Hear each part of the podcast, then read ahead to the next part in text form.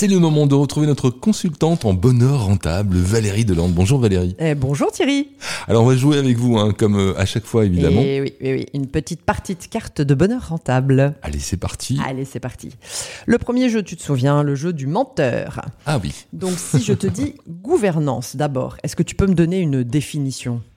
Euh, bah, la gouvernance, euh, c'est gouverner quelque part. En tout cas, c'est les personnes qui sont euh, à ce poste-là, non? Eh oui, on peut dire ça. En Oui, fait, c'est l'endroit, c'est l'endroit des prises de décision. D'accord. hein, en gros, pour faire simple. Alors maintenant, si je te dis que la gouvernance dans une entreprise qui a adopté les principes du bonheur rentable, c'est une gouvernance partenariale ou actionnariale.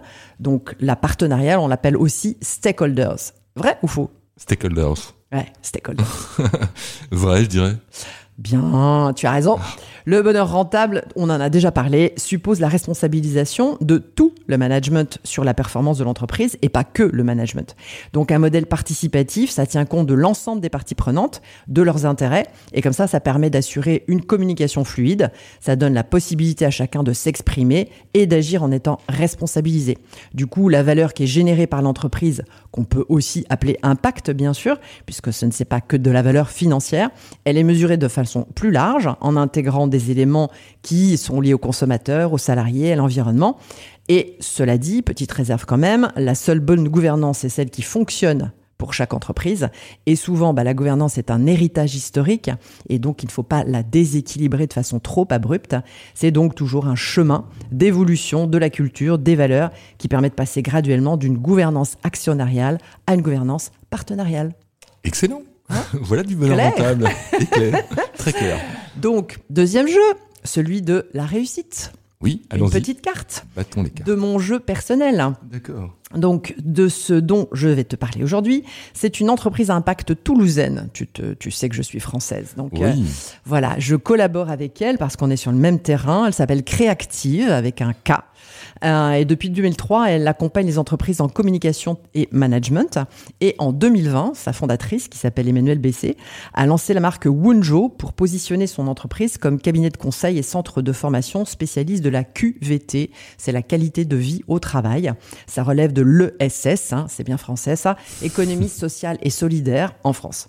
Donc Wunjo, c'est une entreprise à impact, d'utilité sociale, engagée, responsable, qui fédère un collectif d'entrepreneurs, euh, en fait, qui sont passionnés, dont la mission est de contribuer à humaniser l'expérience du travail et à faciliter les coopérations professionnelles en cultivant une juste harmonie entre le bien-être et la performance. Tu vois Très bien. Bah oui. On s'éloigne quand même des KPI, les fameux KPI. Ça, bah, on, on- on- on les garde, hein, et, euh, bien sûr. Et Wunjo donc, a mis en place les principes de la gouvernance partenariale, c'est-à-dire, numéro un, l'intelligence collective, bien sûr, et la raison d'être, elle a été co-construite avec l'ensemble des parties prenantes. Numéro deux, l'intégrité, je veux dire vis-à-vis de la justice, des lois, donc la mission a été intégrée dans les statuts. L'indépendance et la flexibilité, puisque le collectif de freelance participe librement aux réunions de pilotage, aux prises de décision, aux missions. Et puis la transparence, 100% des bénéfices sont réinjectés dans l'entreprise et Emmanuel communique sur son salaire et aussi sur les marges des prestations. Et numéro 5, le partage des valeurs. Elles ont été définies avec un atelier Talent Today, mon fameux outil, pour renforcer le sentiment d'appartenance et traduire ces valeurs dans les comportements. Wunjo les a ensuite reprises dans une charte pour en faire un guide pour les recrutements, les collaborations internes, externes, les décisions stratégiques, opérationnelles, le pilotage, etc. Donc Wunjo, c'est une aventure collective, un modèle exemplaire en matière de gouvernance partenariale de bonheur rentable, qui entre d'ailleurs dans une phase d'essaimage en France avec l'objectif de créer des antennes régionales. Et ça marche. Et ça marche. Parfait, Valérie. Troisième jeu, le jeu des mots. Tu te souviens, une petite inspiration Oui. du jour? Je t'ai parlé déjà de ce livre, c'est Femmes qui courent avec les loups de Clarissa Pinkola Estes. Petit extrait. Les loups savent ce qu'être ensemble veut dire. Tous ceux qui les ont observés peuvent témoigner de la profondeur de leurs liens. Les couples se forment souvent pour la vie.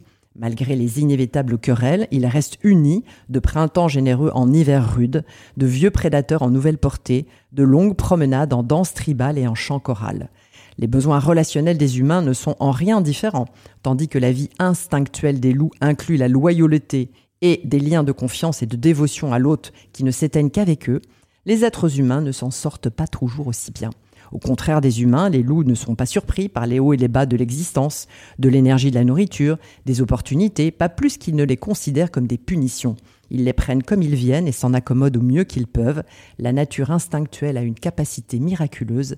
Elle passe à travers le positif et le négatif sans pour autant altérer la relation à soi et aux autres. À méditer. Et puis on vous retrouve sur érigé.com évidemment. Hein évidemment. Si on veut prendre en contact avec vous. À la semaine prochaine. À la semaine prochaine Thierry.